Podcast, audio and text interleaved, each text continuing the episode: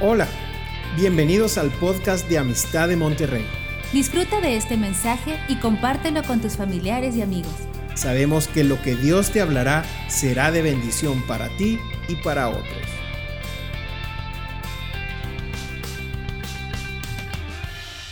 Vivo como misionero hace unos 12 años en la ciudad de Medellín, Colombia. Eh, orgullosamente también colombiano. Eh, estoy casado hace unos casi 23 años con una mujer que cada vez que me ve se vuelve loca por mí. Eh, no puedo evitarlo. Cuando me levanto en la mañana ella se va de rodillas y da gracias a Dios por el papazote que le tocó. Es una cosa... Tenemos un bebé de 19 años. A él no le gusta que yo le diga bebé, pero como yo pago las cuentas lo llamo como me da la gana. Es mi bebé. ¿Cuántos padres aquí de bebés también hay, de 25, de 30 años? ¿Usted entiende lo que yo estoy diciendo? Somos la Asociación de Padres con Bebés para Siempre. En estos días una señora me decía que no sabía qué hacer con su bebé. Yo, no, llévelo para el Ministerio de Niños. No, él tiene 40. Ah, bueno. Entonces sí, no, no estoy tan mal como, como pensaba. Soy terapeuta familiar, trabajo hace 20 años dedicados en el tema de familia. Eh, tengo algunas especializaciones en conflictos familiares, también en sexualidad. En YouTube hay muchos videos que nos han grabado acerca de materiales sobre este tema porque nos apasiona la familia. Estoy convencido de que la familia es una idea de Dios, no fue inventado por nosotros los seres humanos. Por lo tanto, soy un defensor de un plan de Dios. Creo que si queremos ver mejores sociedades, necesitamos empezar por tener mejores hogares. Y este mundo tiene muchas muchas protestas, pero este mundo necesita más propuestas.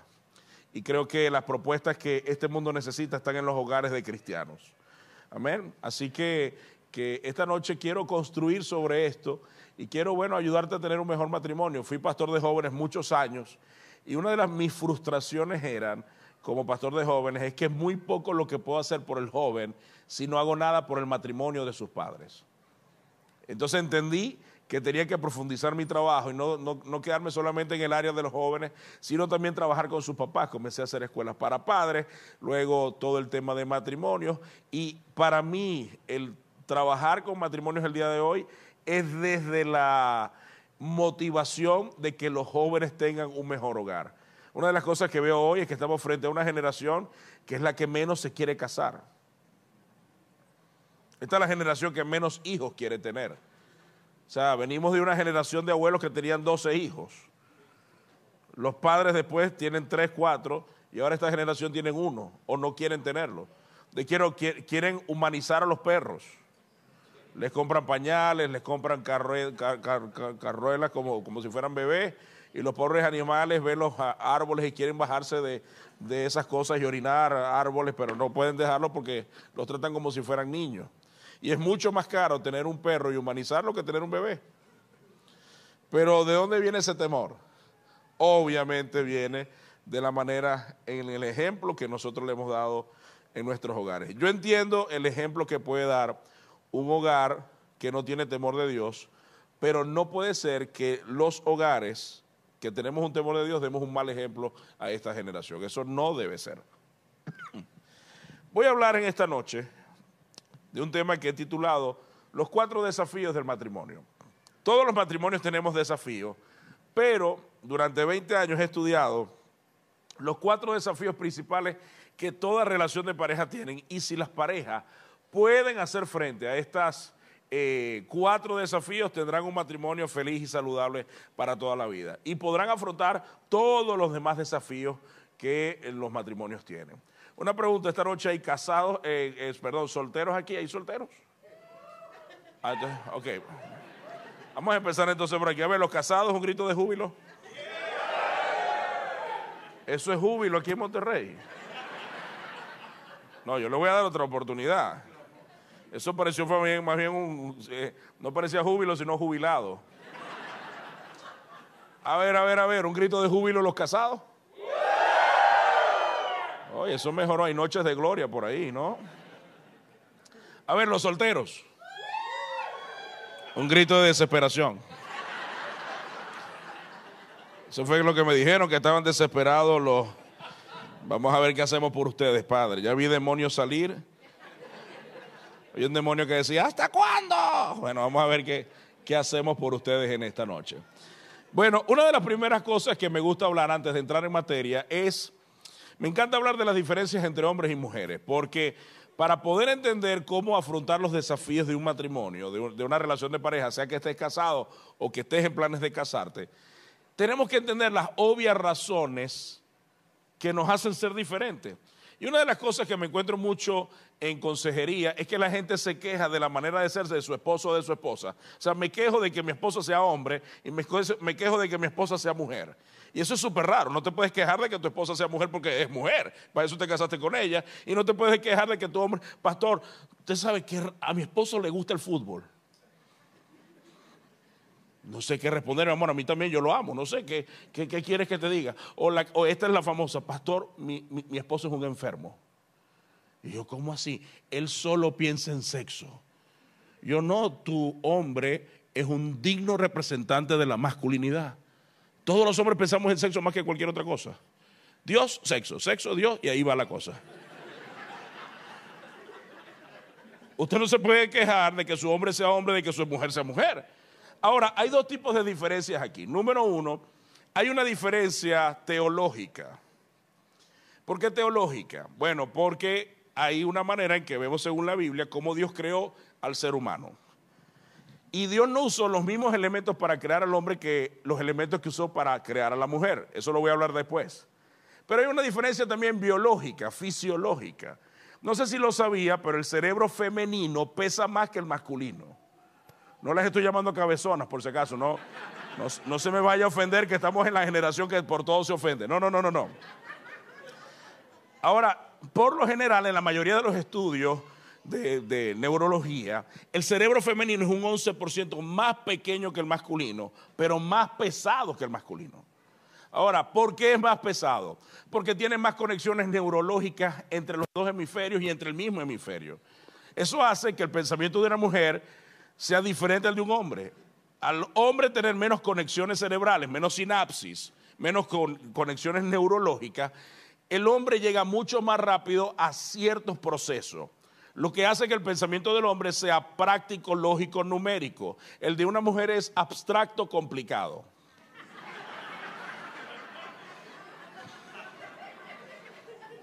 Eso me, lleva a la, primera, a la primera diferencia clara que tenemos que llegar esta noche. Jamás un hombre pensará como una mujer y nunca una mujer pensará como un hombre. Puedo dejar este micrófono aquí y seamos libres en el nombre de Jesús. El problema es que muchas mujeres creen que los hombres podemos pensar como ellas. Eso no va a suceder. Y los hombres y las mujeres jamás podrán pensar como un hombre. No se puede. Neurológicamente estamos impedidos para pensar con los unos como los otros. Lo que tenemos que hacer es aprender cómo complementarnos en medio de las diferencias. Pero pensar igual. No. Si no llegamos a las conclusiones de la misma manera. Yo me he dado cuenta, no sé si te pasa en casa, que a Yasmín, mi esposa, hay cosas que le molestan que a mí no. Hay cosas que a mí, como decimos en Venezuela, le sacan la piedra. A mí me dan risa. Y hay cosas que a mí me, molestan y Yasmín ni las nota. Entonces, no pensamos igual ni llegamos igual a las mismas conclusiones. Vamos a poner algunos ejemplos de las diferencias neurológicas. A ver, en el campo de la comunicación, por ejemplo, cuando un hombre dice algo, el hombre es literal. Cuando él dice algo, está diciendo lo que está diciendo. Puede ser que mienta, pero está diciendo lo que está diciendo. En cambio, la mujer hay que interpretarla. Por ejemplo, yo me di cuenta una vez que Yasmín estaba embarazada y se molestó. Y me dijo, te vas de la casa. Yo de bobo me comencé a ir. Y ella me dice, ¿para dónde vas? Quédate. Y me dio, me dio una embolia porque yo no sabía que irse era quedarse. Mi cerebro entró en confusión. ¿Qué, ¿Qué hacemos? ¿Nos vamos o nos quedamos?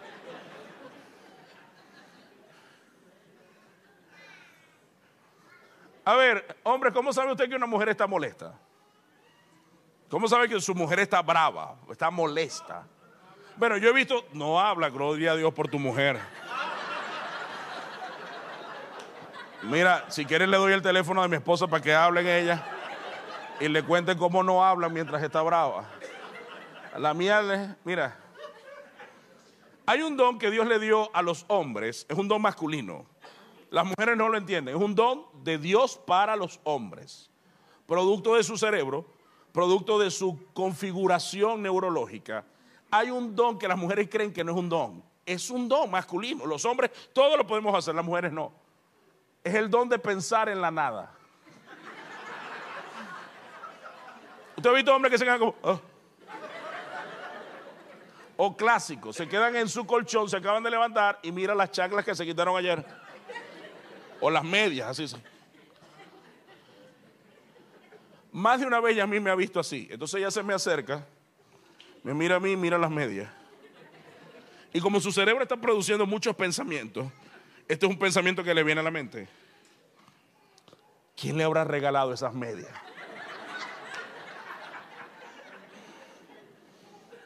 Y después las ve bien y se recuerda, ah, no, esas se las regalé yo. Me mira a mí, mira las medias y se me acerca y me dice, amor, ¿en qué estás pensando? ¿Y qué digo yo? En nada. Los hombres podemos pensar en la nada. Una vez a mí me dijo, ¿y por qué tú no me metes allí? Porque tú pondrías algo. Y yo no quiero nada. Tú te imaginas a tu esposa entrando en tu nada. Ay, esto sí es blanco todo. ¿Y por qué no ponemos por allá unas flores y un sofá? Ya no, no, nada. Yo no quiero nada. Sal de aquí. En cambio, la mujer tiene otro don. El don de hablar. La mujer promedio habla de 40 a 70 mil palabras por día. El hombre que más habla habla 18 mil y es locutor de radio. Imagínate lo que habla una mujer. Cuando te pregunté cómo sabe usted que una mujer está molesta, te voy a hablar por la mía. Yo sé si Yamín está molesta por dos cosas. Número uno, si hay una cadencia entre sus caderas, sus hombros y su cabeza, y la lengua no encuentra acomodo. Es más o menos la cosa como así. Si habla así y todo, uy, papá, esa mujer está brava. Es como la posición de cobra. Es una posición diferente al del gato chino, que es así para adelante. Este es como. Y la otra que sé es por la intensidad con la que cierran los gabinetes de la cocina. Si es un prim, plum, pam, pum, pum, uy. Normalmente el culpable eres tú. Una vez llegué a mi casa, dejé mi mochila y todavía estaba en la alfombra que decía bienvenido. Y escuché el prim, plum, pam, pum.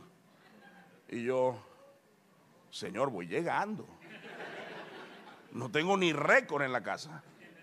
Vino a mí el Salmo 139. Examíname, oh Dios. Y ve si en mí hay camino de perversidad. Y yo, no, yo no he hecho nada. Y a ver, ¿cuántos de ustedes hombres han hecho la pregunta estúpida? ¿Cuántos han hecho la pregunta estúpida? ¿Cuántos, eh, a ver, los que se entregan que ya la han hecho eso. A ver, ¿cómo es la pregunta estúpida? Mira, uno, lo- los hombres se quieren conectar con sus mujeres. Qué nobleza la del hombre. Que por respeto pregunta. Yo me acerqué a esa señora y le pregunté con todo cariño y nobleza, ¿estás bien? ¿Te pasa algo? Yamín estaba con todo su cuerpo en, el- en los gabinetes y su cabeza se volteó como Linda Blair en El Exorcista. Se fusionaron voces de hombre y de mujer. Y esto fue lo que salió de su boca. A mí no me pasa nada. Yo me asusté, no entendí y repregunté la pregunta estúpida. Amor, en serio, ¿te pasa algo? Se terminó de voltear y me dijo, lo que me pasa es que acabo de hablar con mi mamá en Venezuela y no consigue jabón para bañarse. Y mi alacena está llena de jabón. Y no tengo cómo hacérselo llegar. Cuando los hombres que tenemos un pensamiento lógico, práctico y numérico, escuchamos problemas, ¿qué ofrecemos? Soluciones. Porque fuimos programados para solucionar cosas. El hombre fue creado primero con la mujer y el hombre desde que fue creado está solucionando problemas. El primer trabajo del hombre fue ponle los nombres a los animales. ¿Tú te imaginas Adán? Eh, caballo, muy bien hijo, caballo, así se va a llamar. Eh, jirafa, muy bien hijo, jirafa. Eh, suegra. Y ese es el nombre de los animales hasta el día de hoy. No ha cambiado, dice la Biblia. Desde que el hombre fue creado está solucionando problemas. En cambio, cuando la mujer fue creada, no fue para solucionar problemas, sino para disfrutar. Ya todo estaba resuelto. La mujer funciona muy bien en ambientes donde todo está resuelto. Yo, si fuera el esposo de esa señora, prestaría atención. Alguien te dijo, hashtag resuelve. Ahora, cuando Yasmín me dijo aquello, ¿qué crees que le dije yo? Salió mi respuesta. Yo le dije, por eso usted se casó conmigo. Yo brincaré los mares, los desiertos, las montañas. Pero esa vieja en Venezuela tendrá jabón.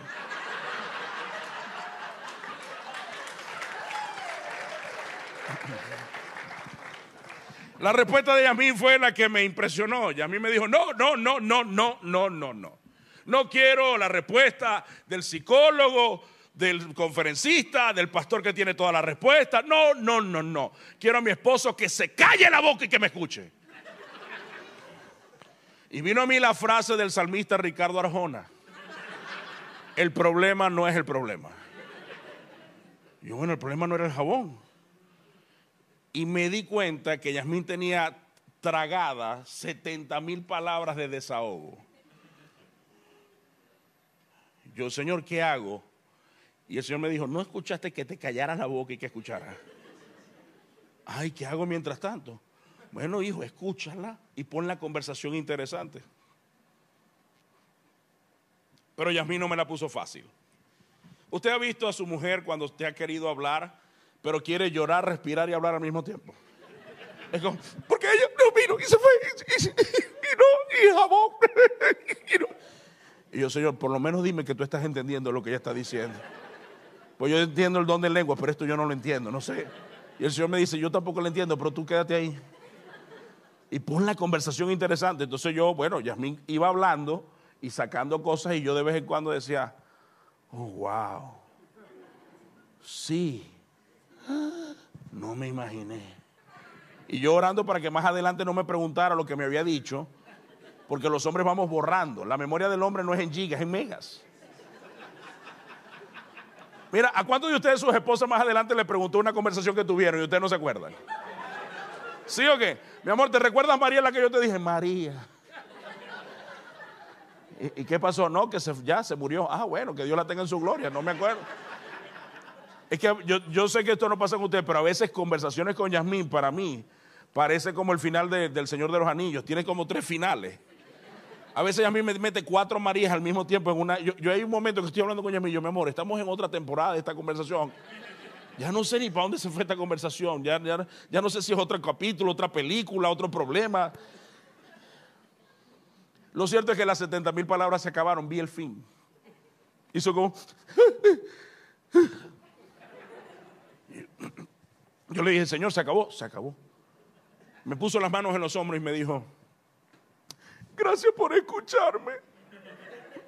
Eres el mejor. Y yo, ah, bueno. Y yo, como el mejor si esa vieja sigue sin jabón? Y entendí algo, entendí algo. Para mi esposa, cuando me plantea un problema, no es porque ella no tenga una solución o porque ella no crea que yo lo voy a resolver o porque ella no lo vaya a resolver. Simple y llanamente para ella sentirse amada a veces es desahogarse de la frustración que tiene por dentro. Y no hay una mejor persona con la que ella quiera desahogarse que con nosotros, sus esposos. Para mi esposa, Sentirse amada es cállate la boca y escúchame.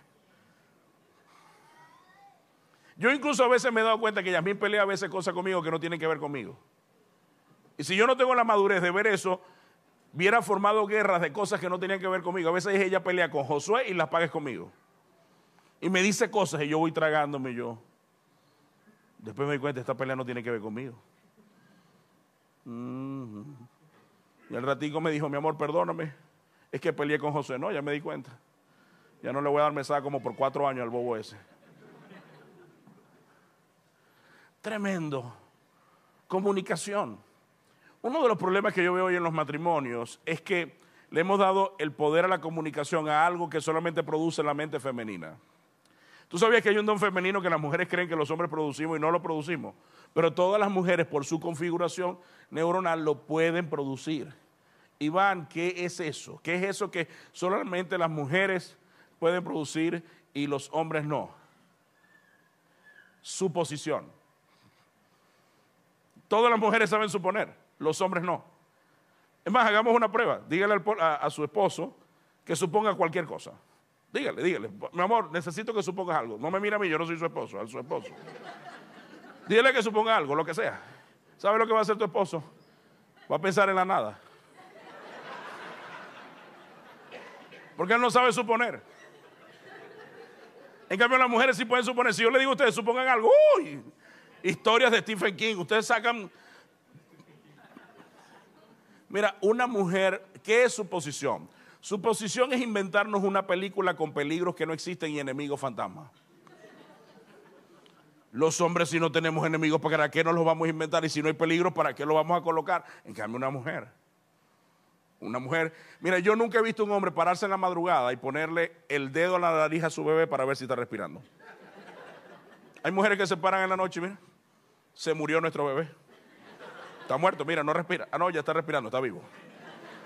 Ah, no, mira, se volvió a morir, ya no respira. Yo nunca he visto un hombre, un hombre confía que esos pulmones funcionan, ¿sí o no? ¿A cuántos de ustedes hombres su esposa les ha mandado a cerrar la puerta de la casa? Y uno va y cierra y regresas a la habitación y la esposa te dice, ¿la cerraste bien? Porque si no los ladrones se meten hoy y nos van a violar a todos, no. No agarra el colchón y a dormir en allá, pues nadie nos va a violar a nadie aquí.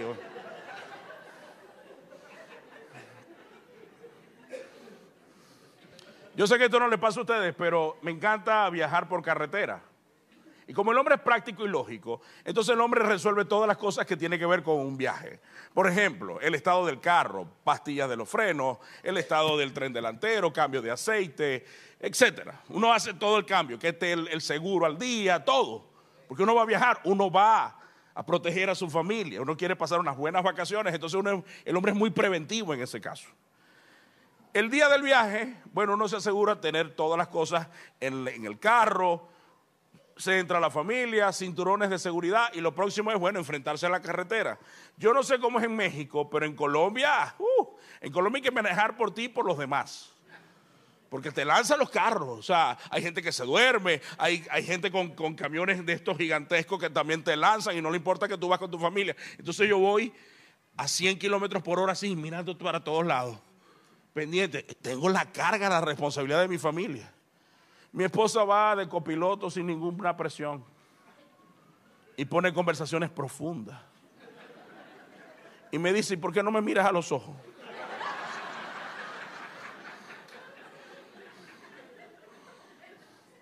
Yo sé que esto no pasa aquí, pero íbamos a una carretera. Yo sabía que en esa carretera, y el güey me lo decía, hay una recta. Y esas son las rectas que yo aprovecho para pasarme todos los carros y ya quedarme como más tranquilo manejando. Y me paso todos los carros y voy en la recta y Yasmín a 140 kilómetros por hora dice eso. Ahí venden un pollo muy rico. Fue así. Ahí venden un pollo muy rico. Yo literalmente no escuché a Yasmín. Y sentí fue un, no sé. Media hora después tenía Godzilla a mi lado respirándome aire caliente en la nuca. Los ojos rojos desorbitados se les iban a salir. Esa vieja estaba brava. Y yo, mi amor, ¿qué pasa si yo no he hecho nada? Precisamente. Tengo hambre. Hombres que están aquí, sin temor a esa señora que tienen ustedes a su lado. Mi esposa me dijo que tenía hambre. No lo dijo. Y ya todas las mujeres de este salón se conectaron en Bluetooth. Y todas están pensando lo mismo. ¿Saben lo que están pensando ustedes? Obvio que te dijo que tenía hambre, bobo. ¿Para qué te mencionaría el pollo? Yo le dije, amor, amor, amor, amor, amor. Quiero decirte que con los hombres no funciona así. Tú con un hombre, tú no le puedes decir. Es como hay mujeres que hacen esto. La mujer pregunta para cosas de ella indirectamente. Por ejemplo, me ha pasado con ella, voy manejando y me dice, mi amor, ¿no tienes sed? No. Porque la que tiene sed es ella. Pero ella quiere que yo adivine a través de su pregunta. Al hombre deberías decir, amor, puedes parar porque yo tengo sed. Ah, tú tienes sed, ok, frenamos. Pero si me preguntas a mí, yo no tengo sed. No, no tengo y sigo manejando. Y puedo manejar 45 kilómetros más porque yo no tengo sed. Yo le dije, amor, esto es otra. Yo sé que esto no pasa acá. en la casa de las mujeres limpiando mandan muchas indirectas. Ay, quien se comiera una pizza hawaiana. Estoy cansada de tacos todos los días. Flautas, tacos, flautas, tacos, tacos, flautas. Una pizza hawaiana. El hombre escucha y le dice a los hijos, mira, pide por la aplicación una pizza. Cuando cae usted, cuando llegue usted me dice, ok. Llega la pizza hawaiana y el esposo va a sorprender a su esposa y le dice, amor, ¿qué pasó? Pizza hawaiana. Y la mujer, ay, tan bestia. Yo quería ir a la pizzería. Nos vas a matar. Mujer, si usted quiere salir, esta debe ser la manera como usted no habla a los hombres. Ay, estoy cansada del encierro. Quiero salir hoy, hoy afuera. Quiero salir. Hoy afuera. Pizza hawaiana, quiero comer hoy afuera, salir. Salir afuera, quiero comer pizza hawaiana hoy, salir afuera. El hombre ya entiende que el plan es afuera y de comer una pizza hawaiana. Mira, mujeres que están aquí, si ustedes quieren que los hombres adivinen, se casaron con el hombre incorrecto porque el que tiene a su lado, ese no lee la mente. Usted se debió haber casado con Walter Mercado. Pero si usted quiere un hombre normal, ese que está a su lado necesita información y si usted no le da información, él no la va a adivinar. Muchas mujeres me dicen, es que yo quiero que la adivine. Mi amor, te equivocaste hasta de religión, aquí no adivinamos. Aquí afirmamos o negamos, pero no podemos poner a tu hombre a adivinar. Necesitamos darnos información y le dejamos al campo de la imaginación, porque esto es otra cosa. ¿Por qué muchas parejas están frustradas? por culpa de em, suponer que la otra persona sabe lo que solamente está en mi mente. Si tú esperas algo de mí que nunca me has dicho, es más, le voy a decir una cosa, cuando usted no le da información a su esposo, su esposo cree que siempre lo está haciendo bien. Si usted no le dice nada a su marido, él cree que el matrimonio está bien. Me ha pasado en consejería, llega una pareja y se sienta frente a nosotros. Y a la mujer le entra una llamada y sale a atenderla. Nos sentamos y le pregunto al marido, eh, ¿y usted qué hace aquí? No sé, pastor, qué raro. Esto es rarísimo, no sé. Yo creo que venimos a orar. ¿Será? La mujer regresa. Hola, mi amor, ¿cómo está? Dios le bendiga. ¿Y usted qué hace aquí? No lo aguanto, no lo soporto y me quiero ir de la casa. Y el hombre se le queda mirando como, ¿y esta vieja quién es? Ella nunca se ha quejado conmigo, nunca me ha dicho nada, porque al hombre si no se le da información, él cree que lo está haciendo bien y no lo está haciendo bien. Esta noche voy a hablarles rápidamente de estos cuatro desafíos. Cuatro desafíos que todas las parejas tenemos y que necesitamos abordar. El primero, la primera parte, quiero que definamos algo, y esto es algo que, que tenemos que dejar bien claro, que es la palabra amor. Amor que es y para definir la palabra amor, voy a hablar de dos palabras que podemos sacar de la palabra amor. La primera palabra es amable y la segunda palabra es amante. Amable, por cierto, es parte del fruto del Espíritu. Cuando la Biblia dice templanza, templanza es amabilidad. Y amabilidad es la capacidad de tratar a otros de manera que te amen. Ser amable es que yo te trato de tal manera que te provoco amarme. Es decir, si soy odioso contigo, si soy tosco contigo, yo no te provoco amarme, no soy amable. Pero si yo desarrollo el fruto del Espíritu, es que desarrollo la regla de oro, te trato como quisieras que me trataras a mí. Te trato de tal manera que te provoco amarme. Y mucho, una de las cosas que yo veo en consejería es que hay hogares donde no somos amables los unos con los otros.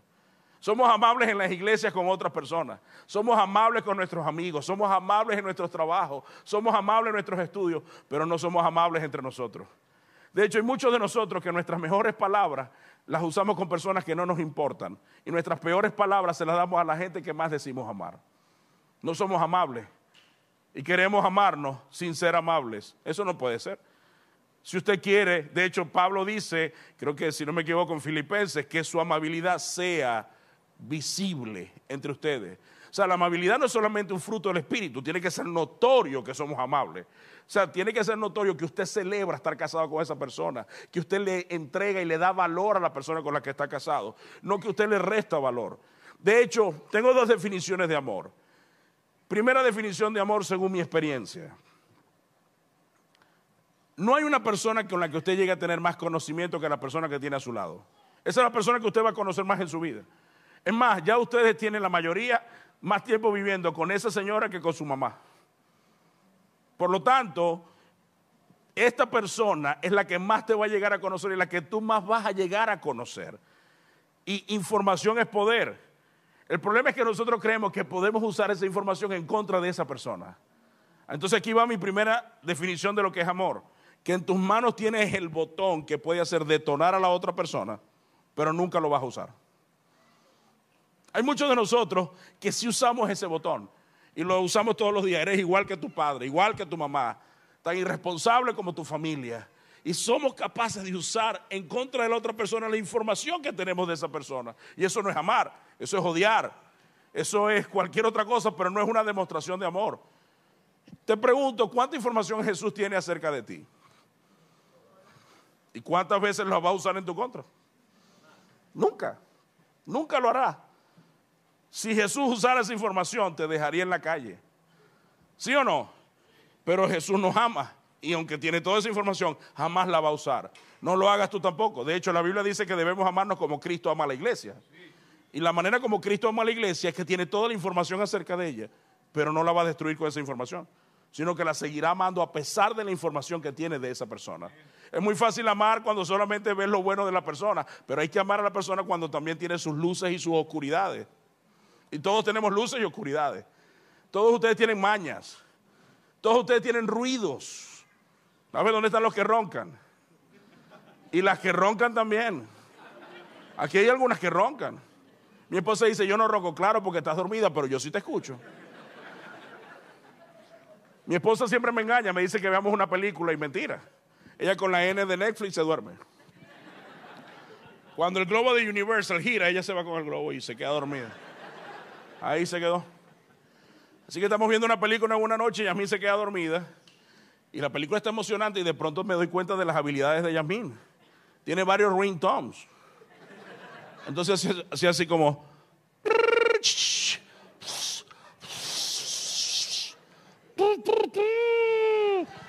¿Qué hice yo? Agarré mi celular y la grabé. Esto para, para TikTok. Eso va. Tengo que sacarle plata. Pausa.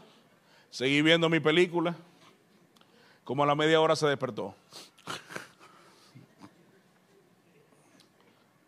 Ay, mi amor, yo creo que me va a dar gripa. ¿Y tú por qué crees eso? Es que me duele la garganta. Yo creo que sé por qué, ya va. Toma, celular, play. Toma, roncona. ¿Verdad que hay gente que ronca extraño, verdad? ¿Dónde están los que roncan como una Harley Davidson?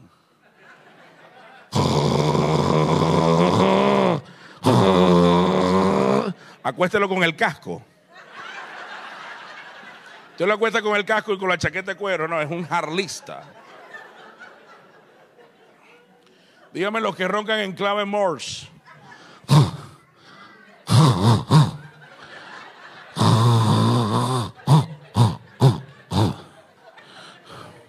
Enviando un código.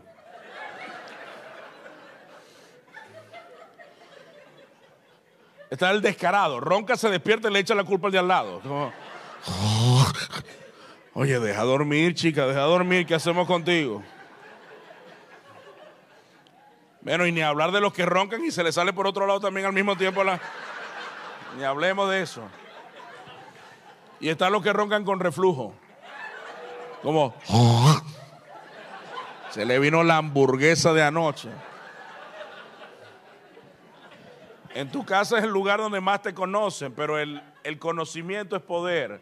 Y usted no puede usar el conocimiento que tiene de esa persona en contra de esa persona porque eso no es amor. Segundo concepto para mí sobre amor está en 1 Corintios 13. Pónmelo allí, 1 Corintios 13. El amor es, en honor a ese versículo, solamente esta parte, hemos cometido uno de los peores errores teológicos. Le hemos dicho a la gente que tiene que sufrir porque está casado.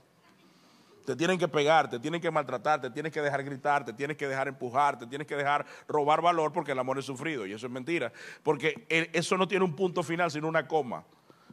El amor es sufrido, coma, es benigno. Es decir, que sufre en lo bueno. Sufrimos en, en lo que es bueno. De hecho, está en contexto con el resto del pasaje. El amor no tiene envidia, el amor no es actancioso, no se envanece, no hace nada.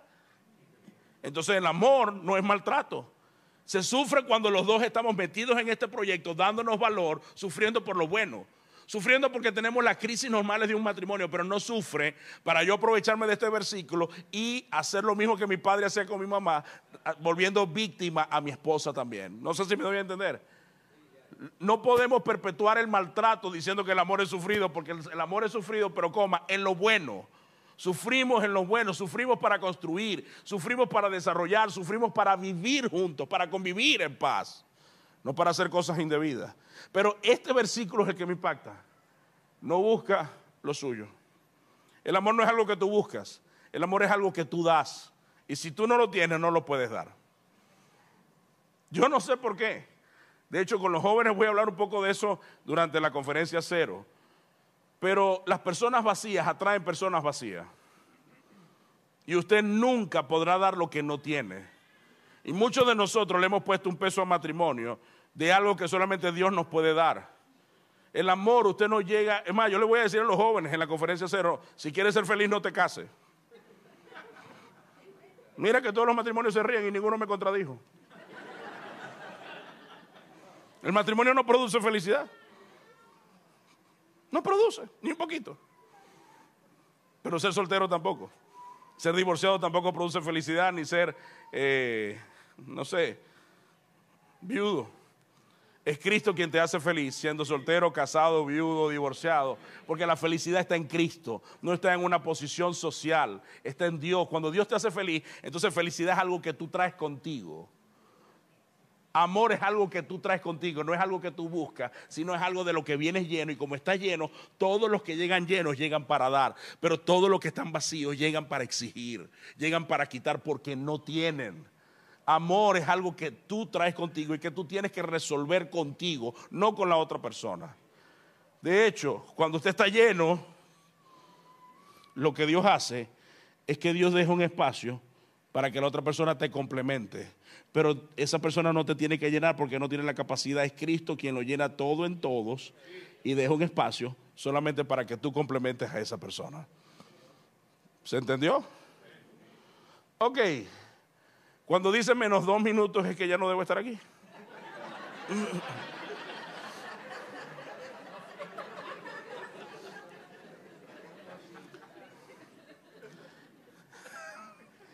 Y esa era la introducción.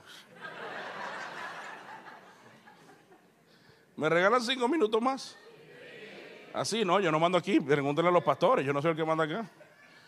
Voy a ir rápido, rápido acá. Eh, vamos con el primer desafío. ¿Qué hacemos con nuestros suegros?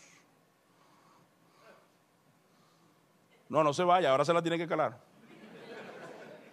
¿Qué hacemos con nuestros suegros? Uno de los grandes problemas que yo veo en Latinoamérica, más que en otras culturas en Latinoamérica, es que no sabemos en qué posición colocar a nuestros suegros y cómo desarrollar una buena relación con nuestros suegros. Y la cuestión es que todos aquí tenemos suegros y todos somos suegros o seremos suegros. Así que la calidad de suegro que quieras tener, tienes que serlo. En base a esto, una de las cosas que yo veo es cómo desde el matrimonio le damos forma a esto. Voy a enseñarte un principio. Nunca pongas a tu pareja a defender los límites de tu hogar con tus padres. Cada hijo debe resolver eso con sus propios padres. El gran problema de muchos matrimonios el día de hoy, sobre todo los que van empezando, y les dura por lo menos unos 5 o 7 años, es yo vengo de una cultura y ella viene de otra y tratamos de imponer las culturas de donde venimos. No, mi mamá no le echaba tanta sal. No, ese no era el jabón que usaba mi mamá. Así no lavaba mi papá. Mi papá no, no, no le hacía el mantenimiento al carro así. Mi papá manejaba así, mi mamá ponía las toallas de este lado o las sábanas de aquel lado, o así lavaba mi mamá. Y el problema es que esos dos mundos no se entienden. Nosotros no debemos colocar ni imponer ninguna de nuestras culturas, sino juntos crear nuestra propia cultura. Y cuando nosotros creamos nuestra propia cultura, lo más seguro es que no se parezca a la cultura de nuestros padres. Incluso, ¿quiénes creen que van a ser los primeros que van a criticar esa cultura? tus papás. Porque se van a aparecer a tu casa y se van a dar cuenta que ahora tienes en tu cultura cosas que ellos no te enseñaron en tu casa, pero que en tu casa sí funcionan. Por ejemplo, yo no sé cómo es usted, pero mi mamá es la mamá que opina. Mi mamá no puede aparecer en la casa sin decir nada. Mi mamá es la que opina. Ay, porque todo eso es así.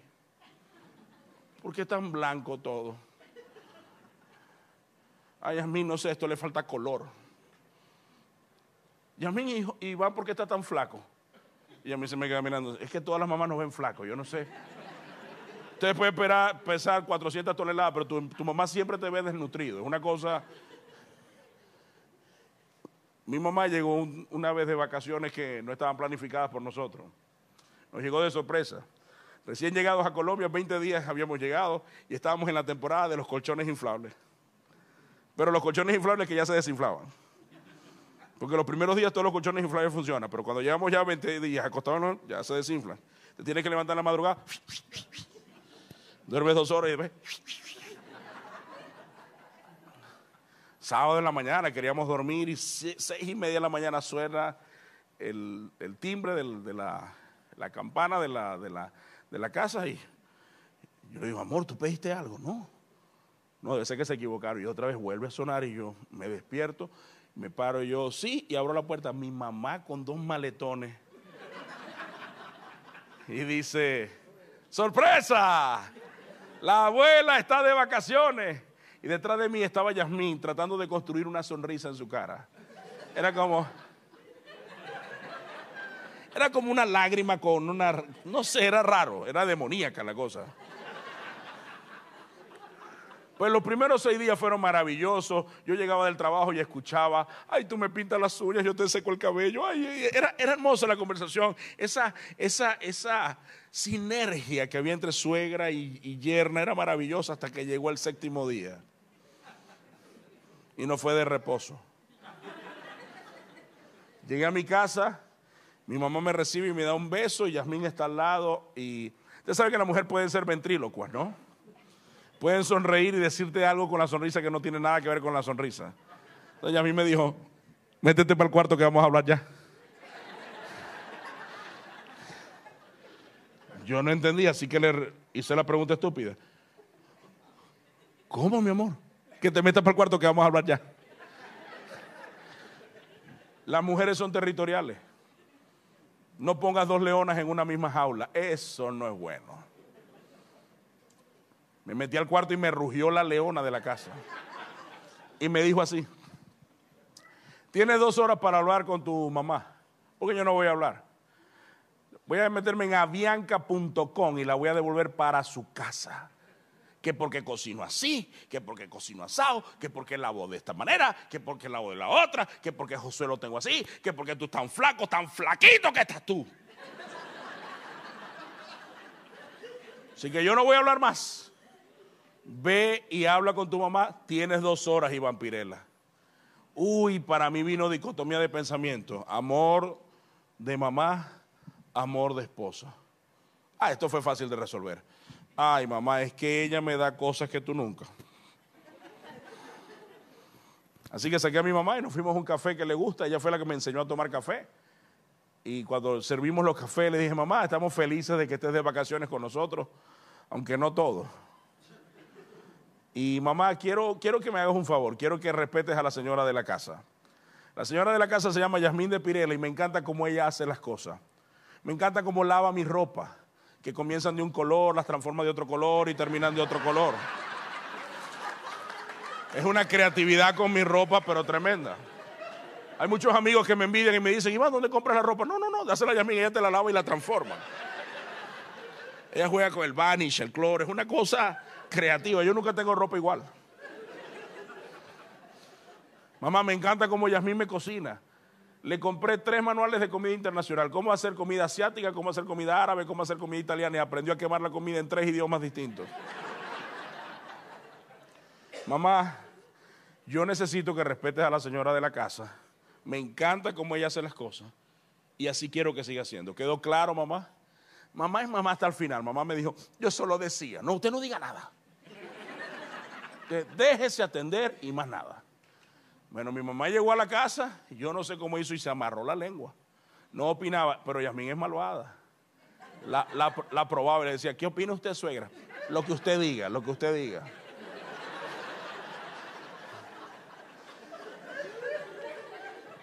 Cada hijo debe resolver con sus propios padres y proteger la cultura de tu casa.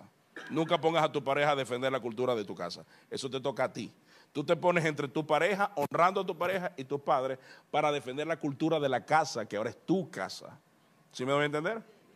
Segundo, ¿qué hacemos con los hijos? Si solucionar el problema de los padres es difícil, el de los hijos es más difícil, porque los hijos no se van para su casa, se quedan con nosotros por un rato. Eso es difícil, sobre todo para las mujeres, que las mujeres son las que más participan, no sé, eh, activamente en los primeros meses de vida del niño. Hoy, yo, yo, una de las cosas que me gusta es que los hombres hoy participan mucho más que antes en el proceso de crianza, en el proceso de estar. Por ejemplo, en el embarazo, van a las citas médicas, se levantan en la madrugada, hacen tetero. Antes no hacían eso, antes no lo hacíamos. Hoy en día lo hacemos, cambiamos los pañales. Yo por más que nosotros ayudemos a las mujeres, no les podemos ganar. Ese, ese incluso instinto que las mujeres tienen, que se levantan cuando el niño las necesita, eso, eso no lo podemos emular a pesar de que vamos a ayudar.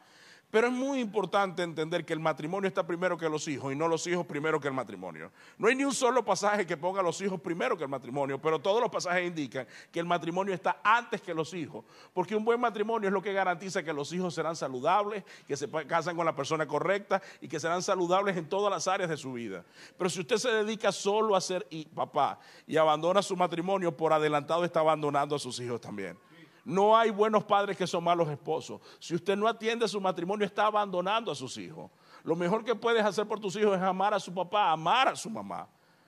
Esto desde que Yamil y yo lo entendimos, pusimos a Josué en el lugar correcto de nuestra vida. Está después de nosotros.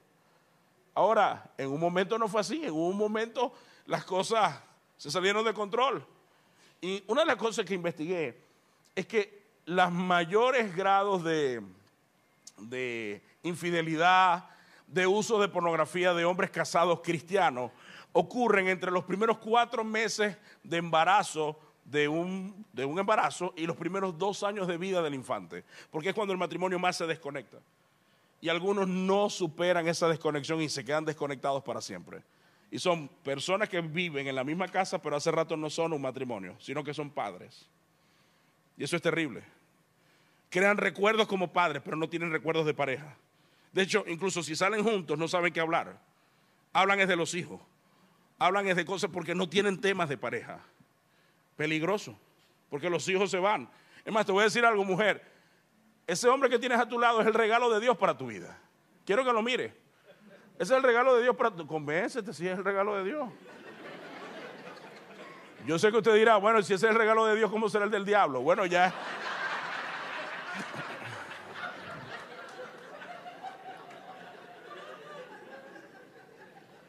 A ver, a ver, a ver. ¿Cuántas mujeres se casaron con un galán que hoy más bien se parece a un galón? ¿Y cuántas se casaron con una Barbie que hoy se parece más bien a Barney? Ah, no le gustó, ¿no? Ahora, yo me recuerdo una vez, Yamín estaba amamantando a Josué en una madrugada y yo me levanté porque trabajábamos en equipo, yo le sacaba los gases y yo no tenía camiseta. Y cuando agarro a Josué, como que quedó con ganas y chupó. Y yo dije, bueno, viejo, lo que salga es tuyo.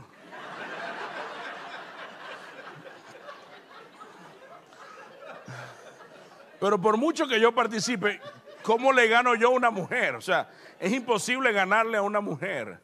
Pero mujeres que están aquí, el tuyo es ese hombre que tienes a tu lado. Tú saliste del vientre de tus padres y no puedes ser uno con tus padres. Tus hijos salieron de tu vientre y no puedes ser uno con ellos. Con la única persona con la que puedes ser uno y hasta que la muerte los separe es con tu pareja. Esa es la persona que debes cuidar. Y te voy a decir una cosa, propósito número uno de los matrimonios no es tener una casa. ¿Cuántos matrimonios conozco que tienen la casa de sus sueños pero no tienen un hogar en ella? El propósito principal de un matrimonio no es tener hijos. ¿Cuántos matrimonios tienen hijos y no tienen un matrimonio? El propósito principal de un matrimonio es unidad dos personas que se hacen una hasta que la muerte los separe y eso solamente lo puedes hacer con esa persona que está a tu lado. Los hijos serán felices y saludables si tenemos un matrimonio que se ama. Tercero, dinero. No soy experto en finanzas. Finanzas es una de las áreas donde más fracasé en el pasado. Y sabes qué? aunque no soy un experto financiero, un consejo sí te doy. Todos los matrimonios necesitamos educación financiera. En el área de tu vida donde menos tienes educación es donde más vas a fallar. La Biblia dice, por falta de conocimiento mi pueblo perece. Mira el área donde más muerte puede haber o donde más la muerte te amenaza y te aseguro que es por falta de preparación.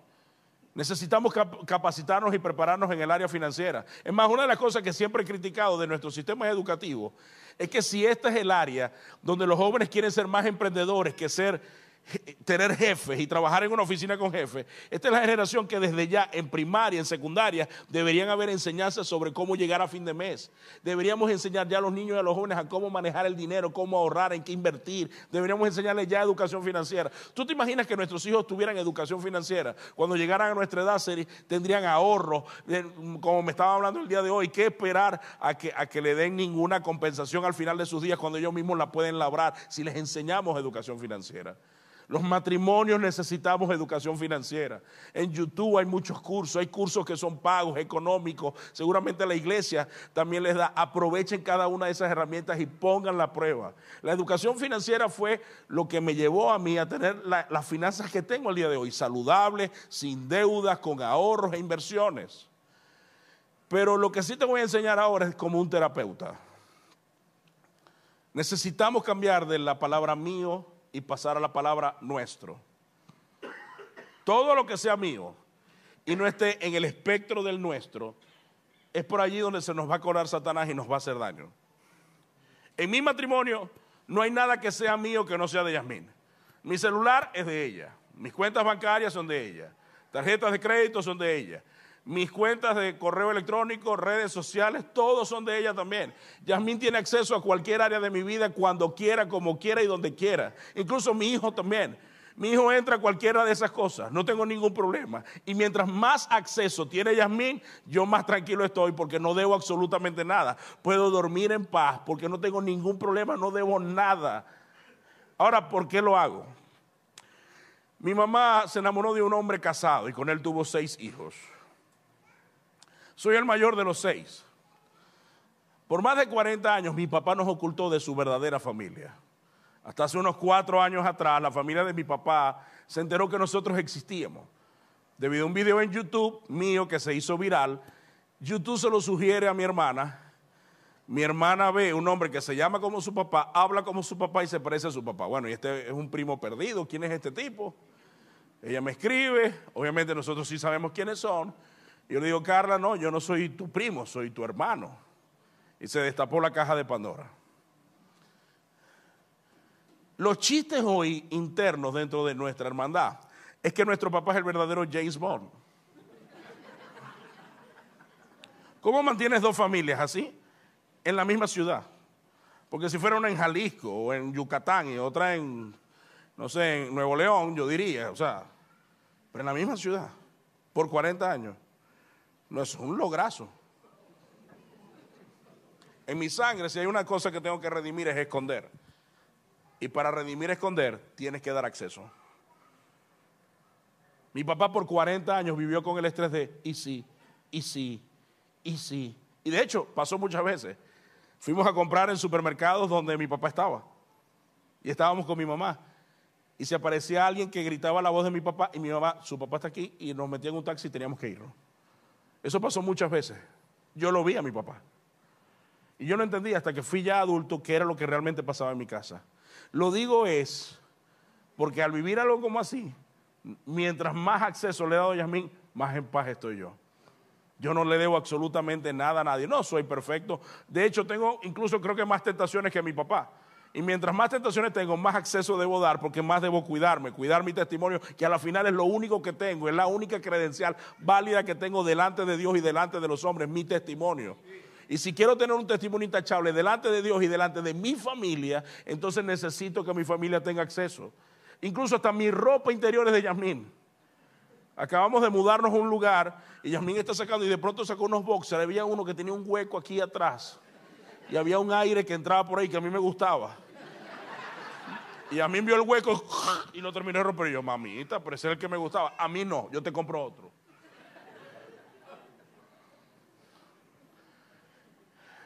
Piensa en tu vida ¿Cuál es esa área donde no le das acceso a tu pareja? Y dáselo. Porque por allí se puede colar Satanás para que hagas cosas que tu pareja no sabe. Por último, sexualidad. Yo creo que lo dejamos hasta aquí. Sexualidad lo hablamos cuando venga la próxima vez, ¿verdad? ¿O sexualidad quiere que lo hablemos de una vez? Ah, sí.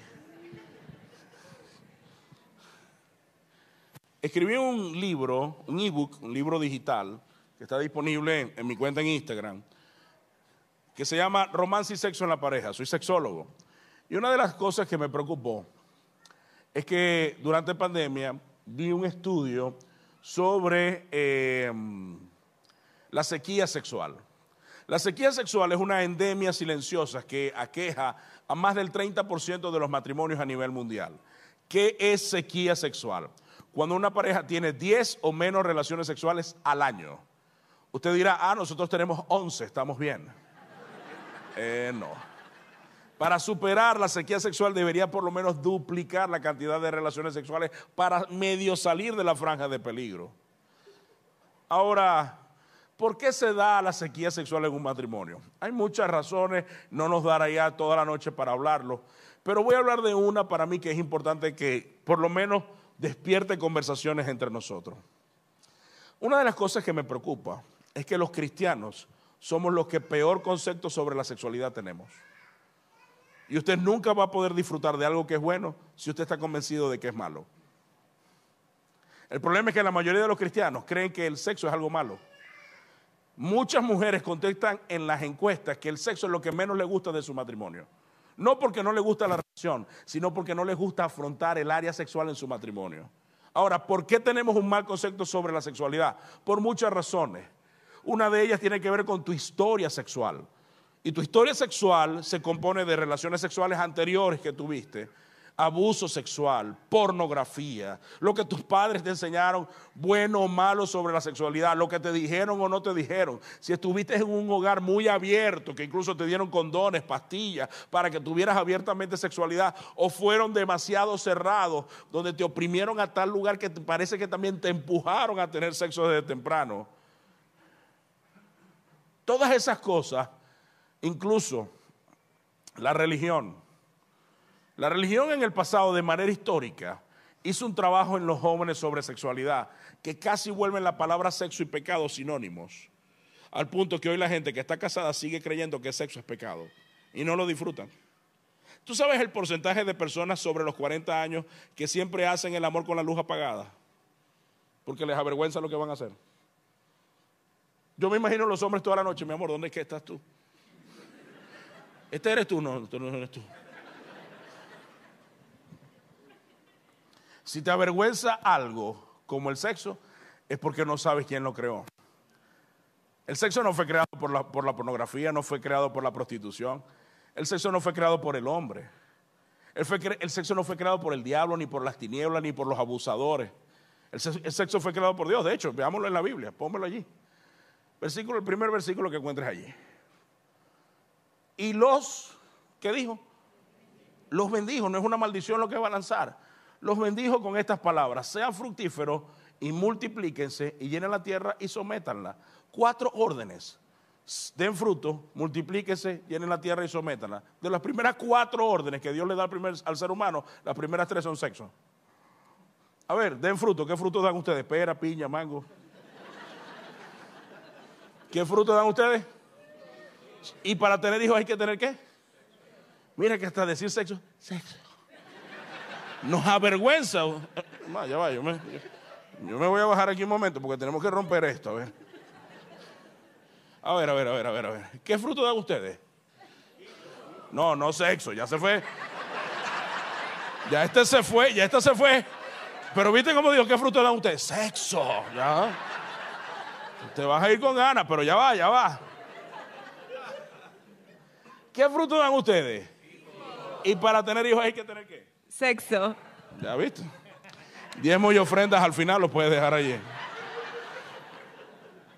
¿Cuál es el fruto que damos? Hijos. ¿Y hay que tener qué? Sexo. ¿Qué hay que tener? Hijos. Sexo. ¿Qué fruto das tú? Hijos. ¿Y cómo se llega a eso? Sexo.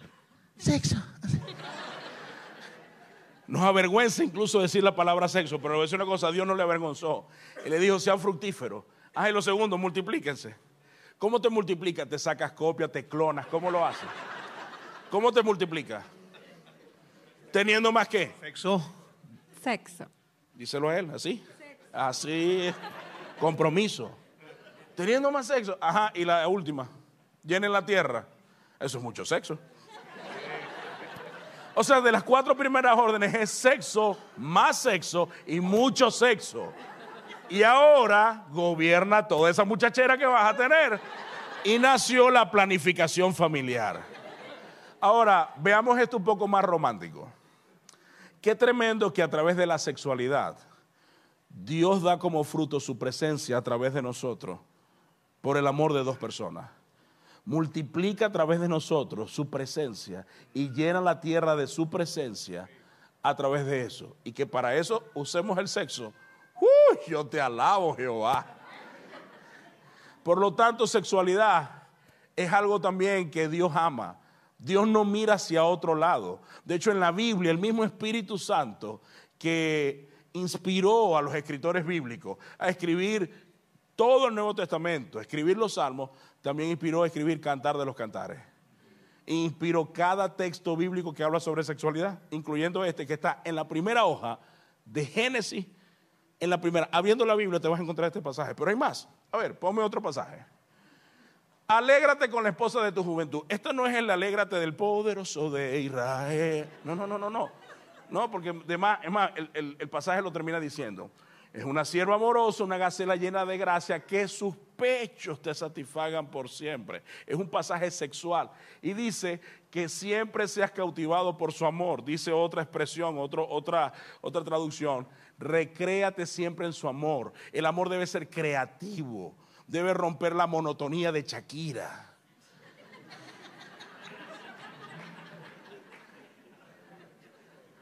El amor tiene que ser creativo, tiene que, tiene que tener, tiene que ser algo que se espere, tiene que tener picante. Y ya te voy a dar algunas cosas para ponerle picante a tu relación sexual antes de que te vaya. Hay otro pasaje. El esposo debe satisfacer las necesidades sexuales de su esposa y la esposa debe satisfacer las necesidades sexuales de su marido. La esposa le da autoridad sobre su cuerpo a su marido y el esposo le da autoridad sobre su cuerpo a su esposa. ¿Hay algo más? Creo que está un, un último. No hay más. ¿Se quedó allí?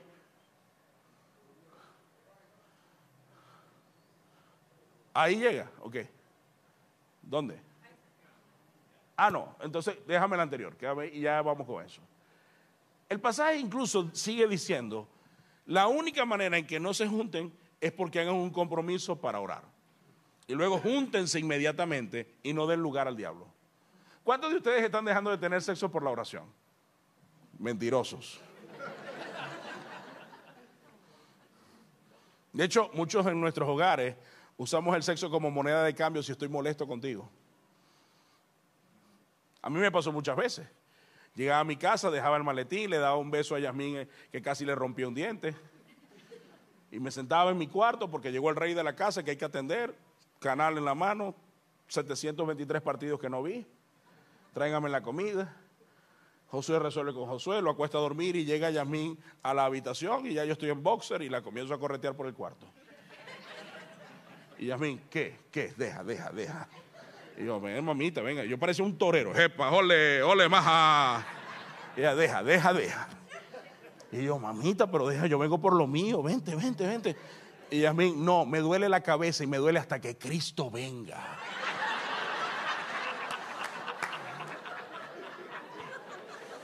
Ese negocio no sirvió. Y me di cuenta de algo. Claro, es que Yasmín no se sentía amada ni valorada por mí. Y si hay algo que es la sexualidad, no es algo que tú exiges, es algo que tú provocas. Enseñando un poco a los hombres, si tú no eres capaz primero de amar el alma de tu esposa, ella se pregunta por qué te tendría que entregar su cuerpo. Así que comencé a probar la sabiduría del doctor Gary Chapman. Y yo dije, ok, vamos a ver lo que sabe este Gary Chapman. Y vamos a probar los lenguajes del amor. Entonces dije, Yamín es mujer. Regalos. Y la llenaba de regalos. Como viajo mucho, perfume, zapatos. tal. Me fue bien, pero no fue el boom que yo esperaba.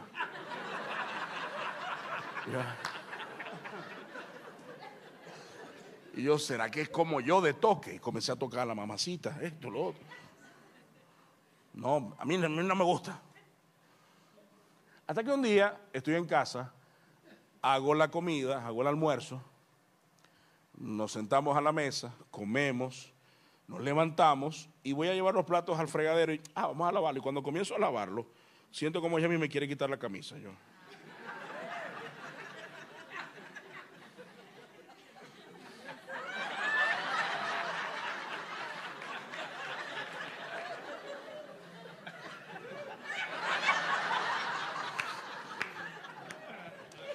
Actos de servicio. ¡Wow! Claro. Y aquí les voy a decir algo a los hombres, un consejo a los hombres hoy.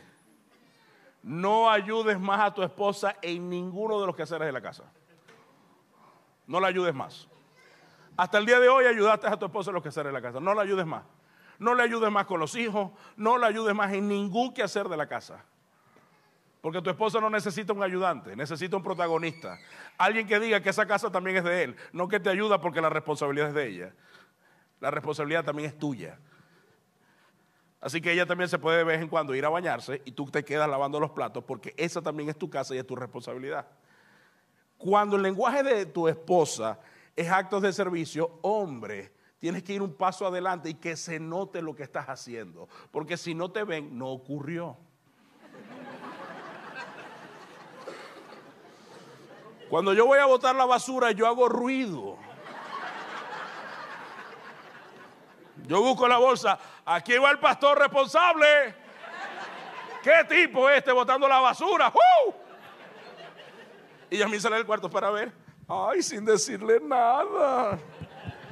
Claro.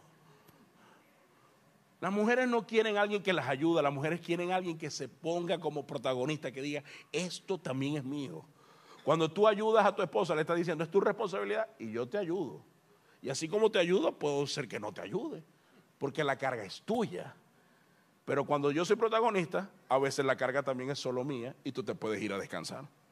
Amén o ayayay. Te fijas que no te, no te sirve más que ese hombre te ayude, sino que ese hombre se haga protagonista. Llegué un día a mi casa, dejé el bolso, le dije a Yasmín, vete a bañar, date una ducha caliente, le di un abrazo por abrazar, un beso por besar, le recordé que la extrañé y la pensé todo el día, y le dije, amor, vete a, a- a bañar, yo me encargo de, de la comida, yo voy a hacer eh, con las tareas y tú dedícate a ti. Y a mí se me acercó y me tocó la frente, te vas a morir, amor, ¿qué te está pasando? Y yo, no, no, vete. Y Yasmín se fue. Mira, ni lo pensó, se me quedó mirando se fue. Vamos, José, véngase para acá, estoy haciendo la cena, preparo la mesita de comer en la cama, le pongo una servilleta, le dije, te amo y te pensé todo el día, su comida favorita con su bebida favorita, se la llevé al cuarto y se la puse a los pies, sin esperar nada a cambio. Y me retiré.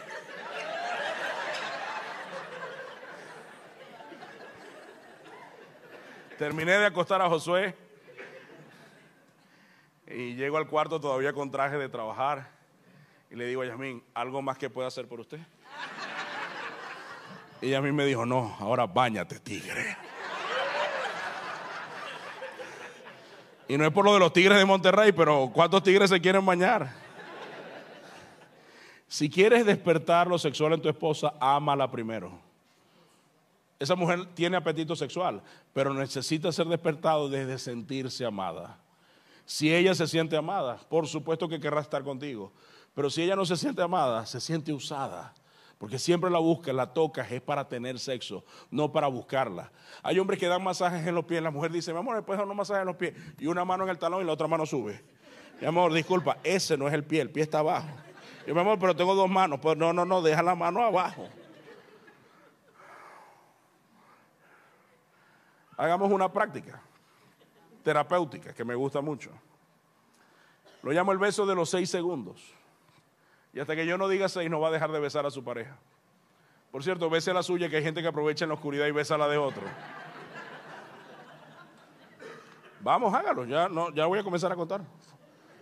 Véguese con su pareja, usted no me va a besar a mí. Qué pena por los solteros que solo tienen que ver. Uno. Dos.